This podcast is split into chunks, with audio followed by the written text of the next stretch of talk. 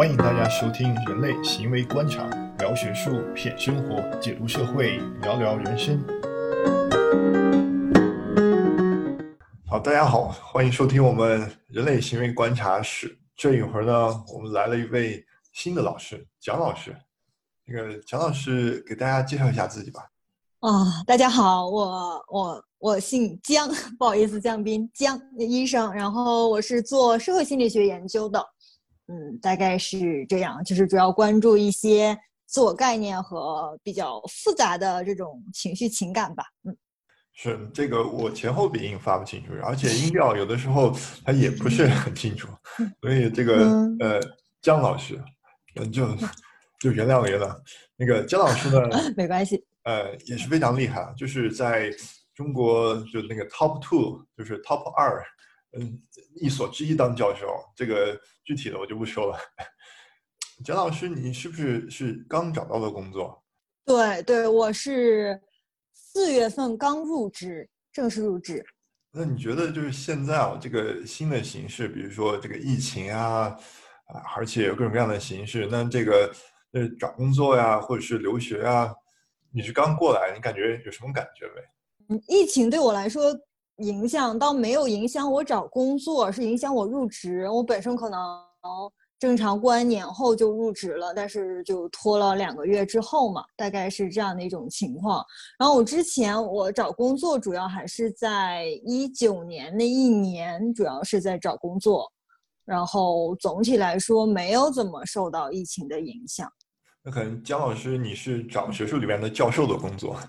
那有好多可能留学呀，还有读研读博的同学，我不知道他们现在怎么样。那那马大爷，你现在是导师，你感觉你们学生现在面对什么的形势啊？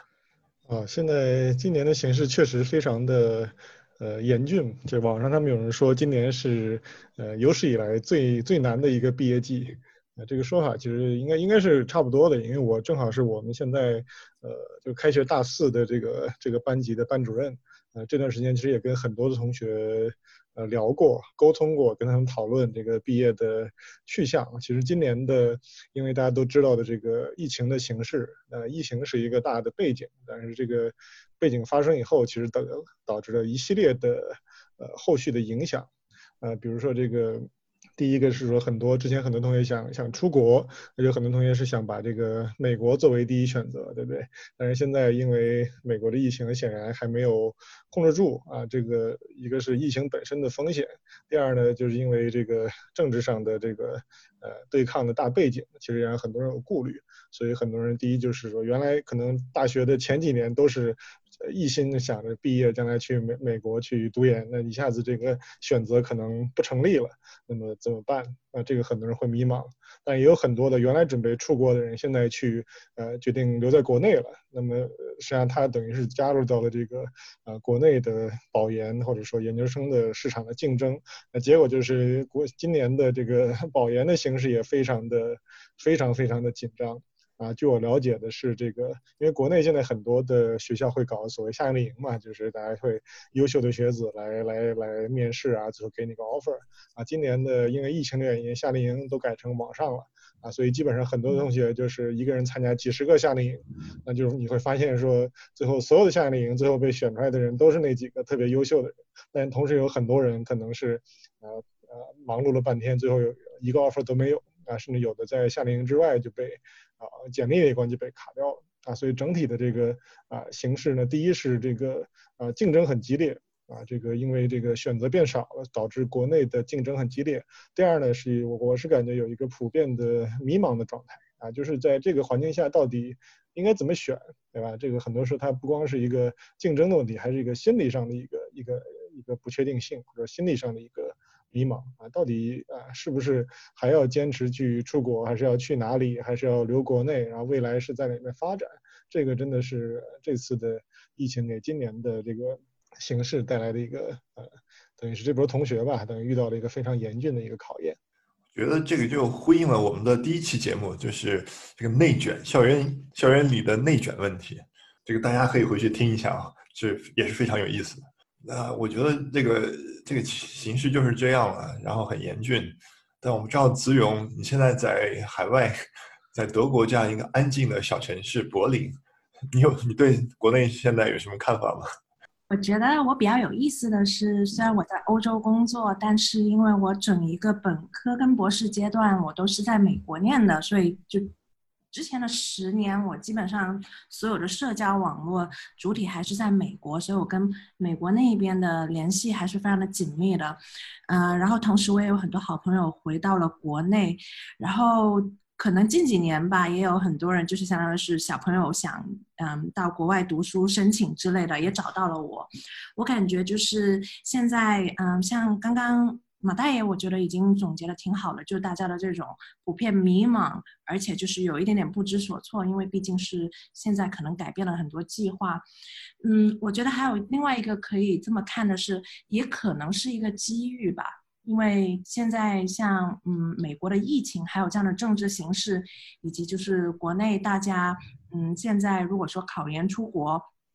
在这样的选择下，有很多人选择考研这样的语境下的话，那选择出国的人可能比起之前，虽然他有很多很困难的地方，但是从这个录取的角度来说，可能他的机会会比之前要稍微多一点。但这个的话，我觉得是更多的在本科跟硕士这一种语境下面的，因为博士的语境的话，我觉得有一个很大的问题是，这个是跟 funding 也就研究资金相关的。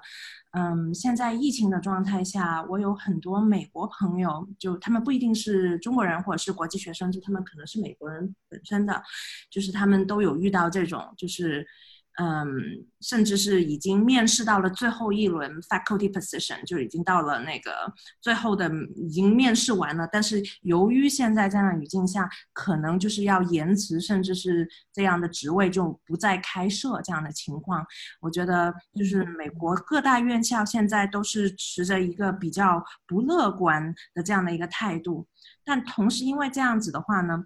嗯，我会预测在嗯本科以及是硕士项目上面，对于留学生，只要他们能够解决这个所谓的签证问题，我觉得他们还是会很欢迎留学生们去报考的，因为毕竟一定程度上，这个也是学校收入的一个很大的一个经济来源，所以我觉得这件事情可能要两面的去看吧。对，子勇说这个 funding 问题其实是一个很很现实的问题，因为呃，实际上因为我们知道很多，比如说美国的，呃，美国可能更明显吧，英国有些学校可能它的大学的经费的一大块来源其实就是国际学生的学费，对吧？但是这里面我们中国人也贡献了很多，但是因为这个情况下，其实我看到有统计说，有的大学的这个国际学生的数量下降了，可能七百分之七十到八十。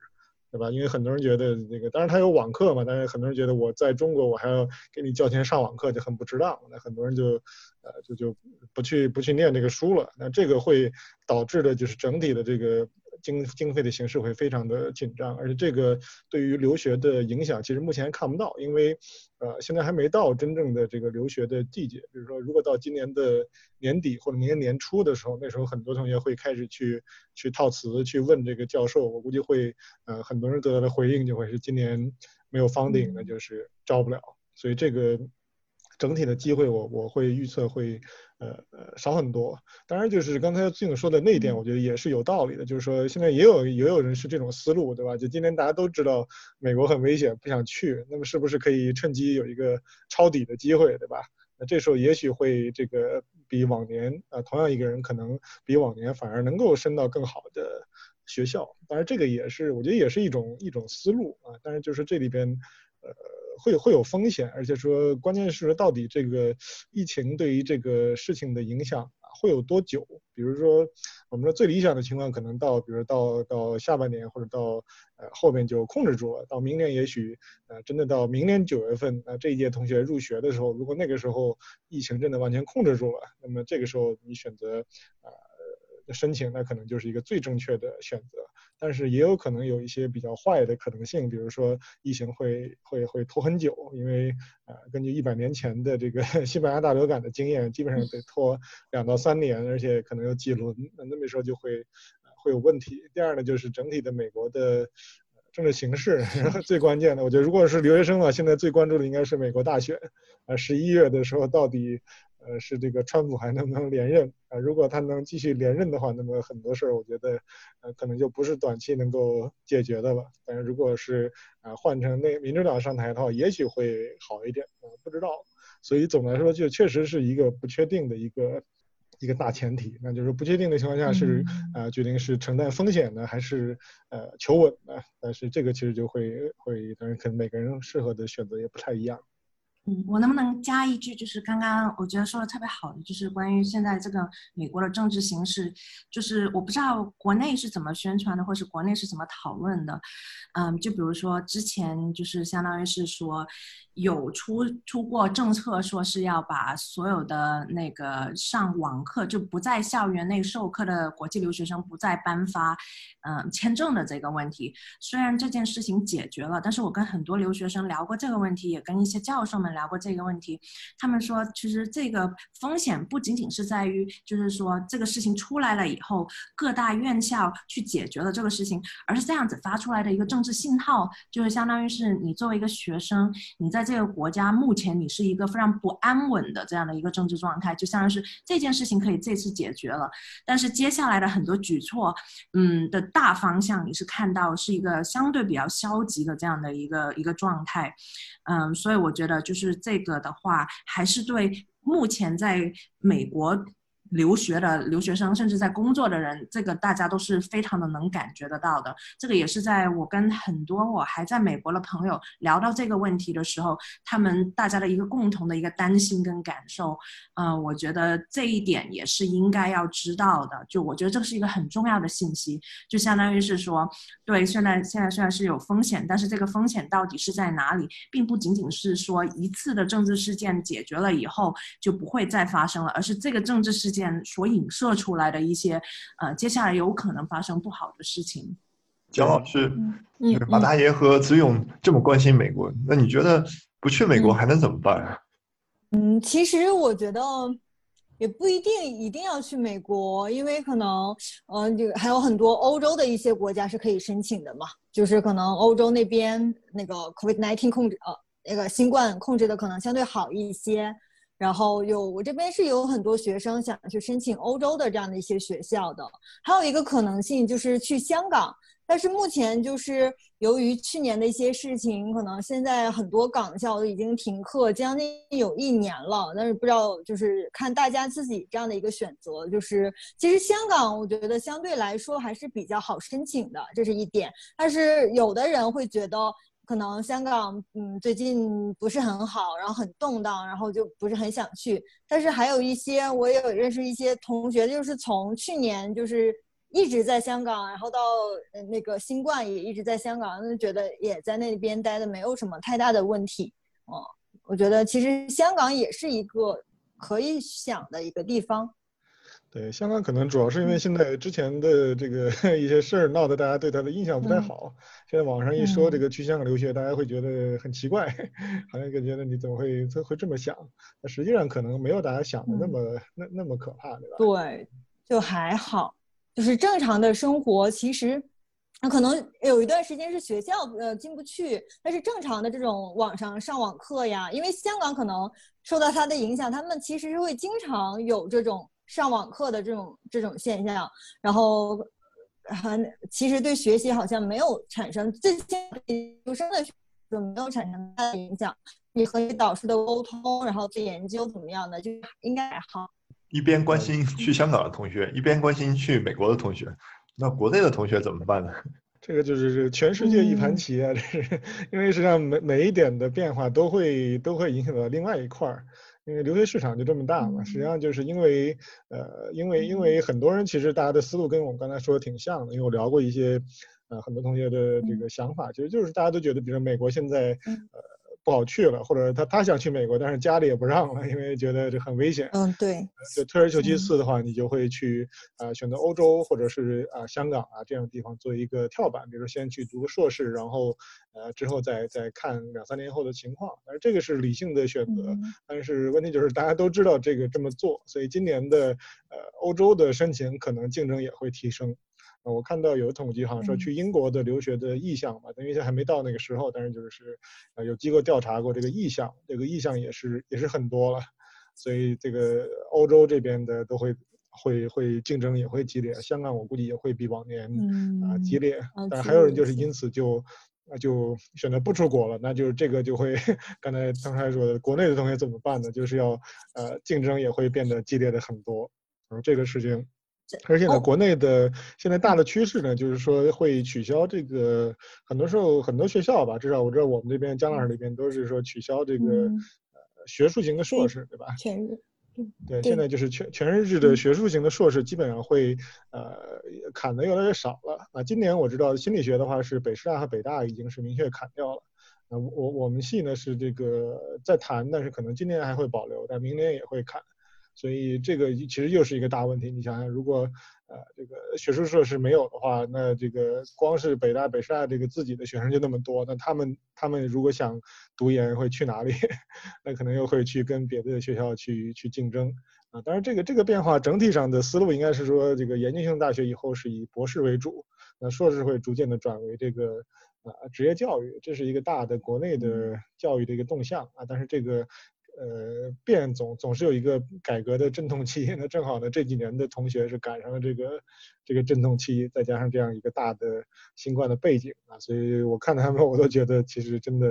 挺难的，今年的形势真的挺难的。但是我这里想补充一句，就是呃，好像就是在国家的政策，就是总体来说，应该到二零二一年的研究生是会扩招的。但是可能像我们这一边，就是如果你想申请 top 的学校，可能就没有那么容易。我们这边是没有打算扩招，然后可能像马大爷说的，会削削减这种学硕的名额，或者是全日制的学生的名额，所以就还是竞争比较激烈。我也跟一些就是相当于是正在申请。呃，同学聊过，也是各种渠道找到我这里问心理学方面的。然后我发现，就是往年的话，大家问我一般基本上都是往美国这个方向问。但因为今年的形势的话，大家开始留意，比如说加拿大，因为嗯，如果从北美的这个角度来说，我觉得加拿大还是相对比较稳定一些的。加拿大也有很多好的学校，所以问加拿大的人也挺多的。另外还有就是考虑到嗯亚洲的其他国家，比如说像新加。新加坡也有人问我新加坡的，嗯。甚至现在就是也会有人开始问我，比如说澳大利亚、新西兰，就是我觉得像像澳大利亚、新西兰，我都已经很多年没有人呃没有听过有人问我这一方面的，不是说他们不好，主要是就是留学的大方向，大家选择的大方向。而且加上我自己本身在美国，所以问我的会比较多。但是我就发现今年大家也开始就是说，如果要出国留学，尤其是像刚刚两位老师提到的，就国内的这个 top 的学校，可能开始考虑砍这个学术型硕士的这个这样的形式下，考研也会变得更加的竞争激烈。然后感觉大家也开始就是相当于是不仅仅看在美国，也看看看到了其他的国家的这样的一个形式吧。就是说那个竞争很激烈，所以说大家要把眼光放放宽一点，不要总向一个地方，比如说美国啊，嗯这样地方去。那那为什么大家不去什么韩国啊、越南、柬埔寨啊？这个你去呃，但是韩韩国我觉得还是有有一些不错的啊。就我们这专业来说，韩国也是有也有一些做的不错的，但是就是说整体的它的这个机会肯定还是少一点。就我觉得呃，尤其是像现在这个年代，其实可能跟以前不太一样，就是说以前可能觉得呃整体上其实国内跟国外的这个水平还是差的非常多的，这是一个呃甚至是不可逾越的一个一个差距。那么所以肯定是。你想有深造的话，去出国几乎是最优的选择。那现在其实我我倒觉得这个，呃，选择变得没有那么的清晰了。啊，就是还是说你得分析说到底你想啊做什么。第二呢，你是什么方向，啊，对吧？到底是跟什么样的老师，甚至这个可能是在这个呃这个角色里面其实会变得更重要。原来就是说只要你闭着眼睛选，你随便找一个呃美国的一个什么学校，那肯定都比国内的这个任何一个学校水平都要高。啊，这可能是二三十年前的情况，那现在已经绝对不是这样了。啊，虽然我们整体的平均的实力肯定还是呃差很远，但是在一些啊比较好的学校，比如说有一些比较好的方向的话，其实它已经做到了世界 top 的 level 的，应该是可以这么这么这么来啊判断的。所以现在其实更多的还是一个个人的呃选选择的问题。对，而且我觉得还有另外一个是要看就业在哪里这个问题。我发现其实这个问题还是挺重要的一个考虑方向，尤其是如果你选择就是到国外读书的话，就是相当于是会不会考虑在你选择的地方去继续工作？因为我觉得就是比如说在美国的话，嗯，就我觉得学术圈除外哈，学术圈这个还是很难说的。但是如果说你是读一个职业型的嗯硕士的话，就是这个就近地区的就业还是非常非常的普遍的，就相当于是，嗯，比如说，就是我们以前在密歇根大学出来的很多我的本科生。嗯，然后他们读了一个硕士，他们可能在硕士读完的那个地方，他们就开始会去就业，就相当于是，嗯，现在选择一个国家或者选择一个地方读书，不仅仅只是说那个为了完成学业这么简单，还有另外的一个考虑方向，就是说你以后想在哪里生活，或者是想要怎么样的生活，我觉得这个也是一个考虑的，呃，很重要的一个方面吧。对，但是但是其实其实国内来说，我觉得 以前的话，其实很多大家出国就是为了这个，纯粹是为了有机会出去在那边生活。但是现在这个这个选择反而倒是也相对来说也是没有那么明朗了，因为对很多人来说，觉得在国内的生活也不错，所以呃，它更多的是一个生活方式的选择，就不是一个严格的一个优和劣的呃这种啊两两个选项的选择。那另一方面，确实有很多同学，比如以前是觉得过想在国外发展，我们班上同学也有聊过，也有这样的。这个表达过这样的意思吧，就是原来觉得就是就是默认就是想将来去国外发展长期发展，但是今年的这个形势呢，让他可能就会呃真的开始认真的严肃的开始考虑，是不是也许以后这个形势真的就彻底的改变了，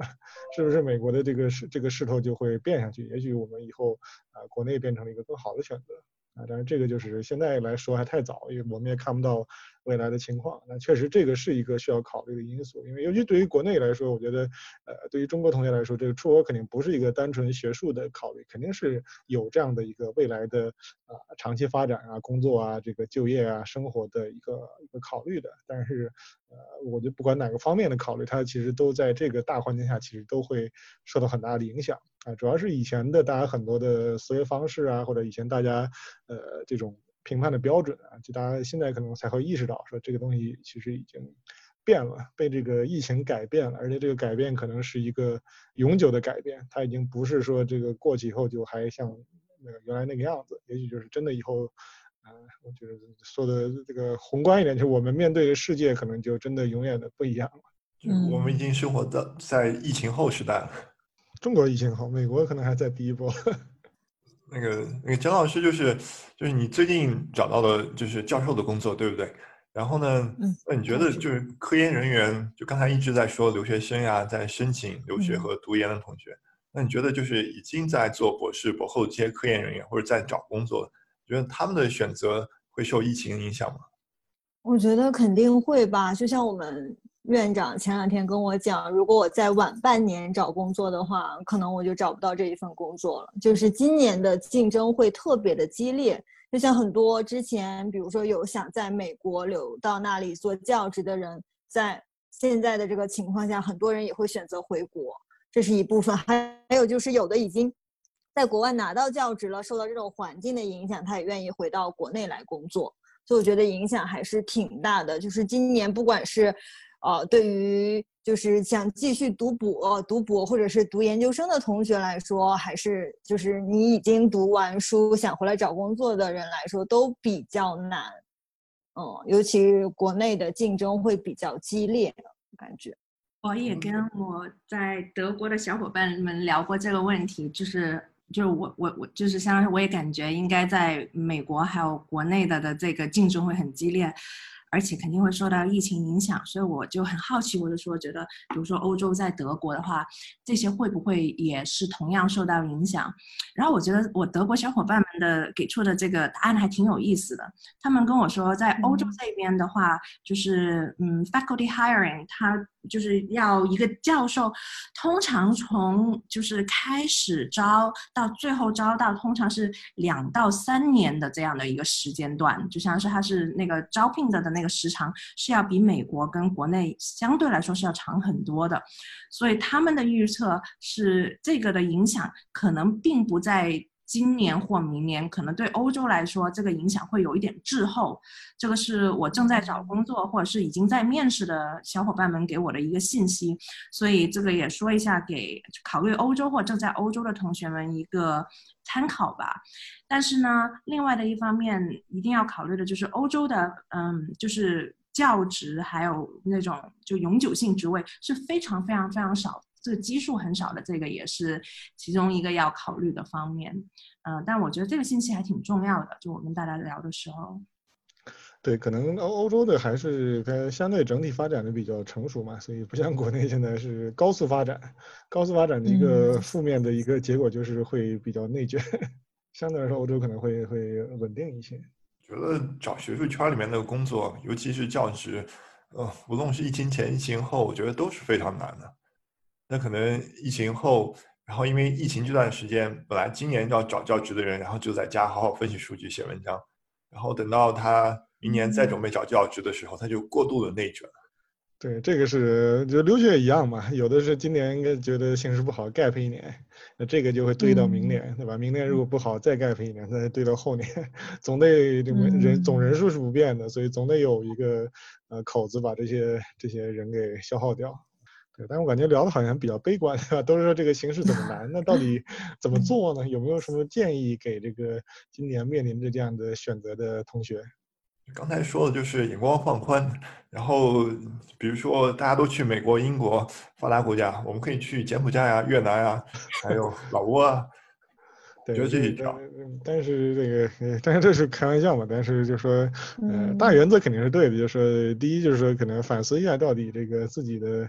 呃，比如当初想选择的去美国或者这个样的选择，是不是那个条件还成不成立，对吧？有没有可能其他以前没有考虑过的可能性？第二呢，就是确实就是到底这个事情会怎么发展，疫情也好，这个国际形势也好，这个的全世界现在没有人能够做出一个预测啊，所有人都在。啊，都在猜，对吧？那既然在不确定的情况下，我觉得最好的办法就是给自己一个啊，不要那个轻易的把自己的选择给呃 commit 出去，对吧？你就是比如说呃，哪怕在国内读个硕士啊，或者去欧洲或者香港读个硕士，我觉得这都是挺好的选择，对吧？三年之后啊，两三年读个硕士出来，那么那时候的形势可能就会比现在明朗多了。对吧？这个病，我相信疫情不会拖到三年以以上啊，拖到三年以上，这就是人类的大危机了。那时候我们讨论这些东西可能都没用了，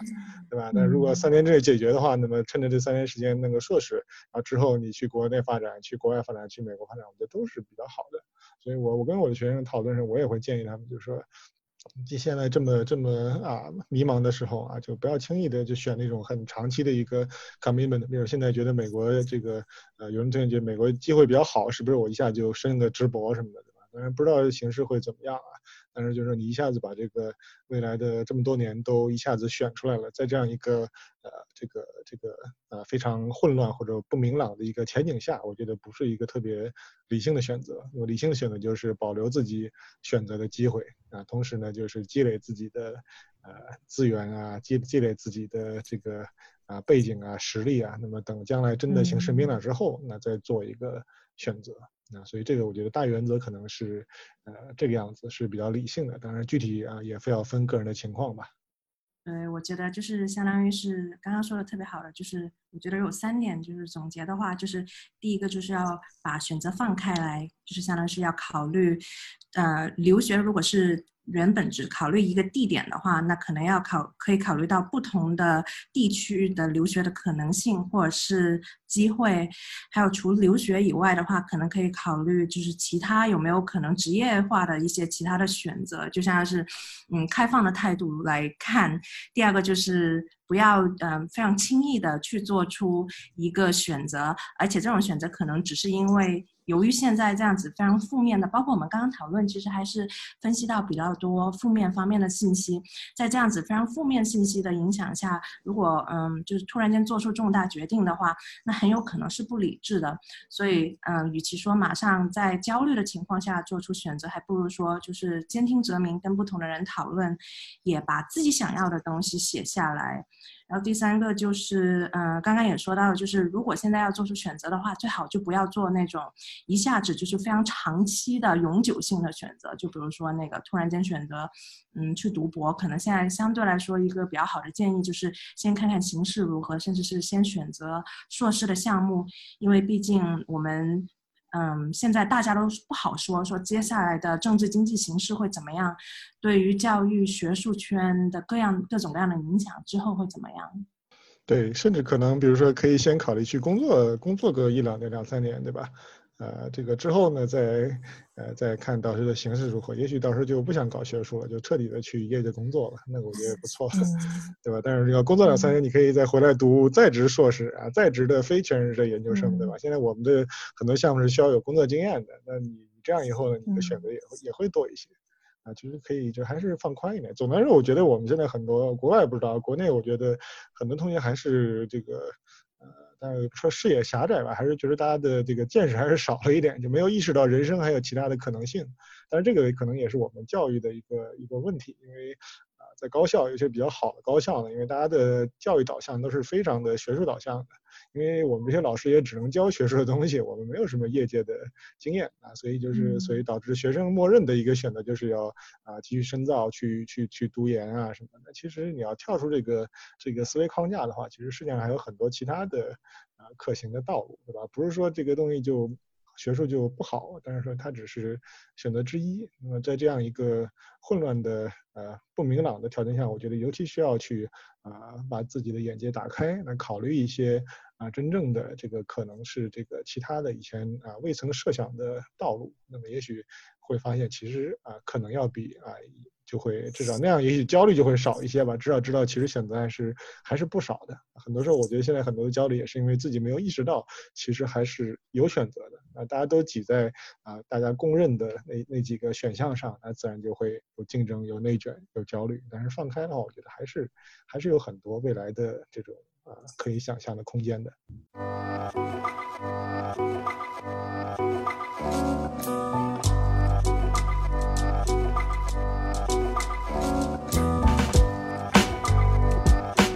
谢谢大家收听，有兴趣的话可以继续关注我们的公众号，还有喜马拉雅上面的相关频道，请您多支持多转发哦，谢谢。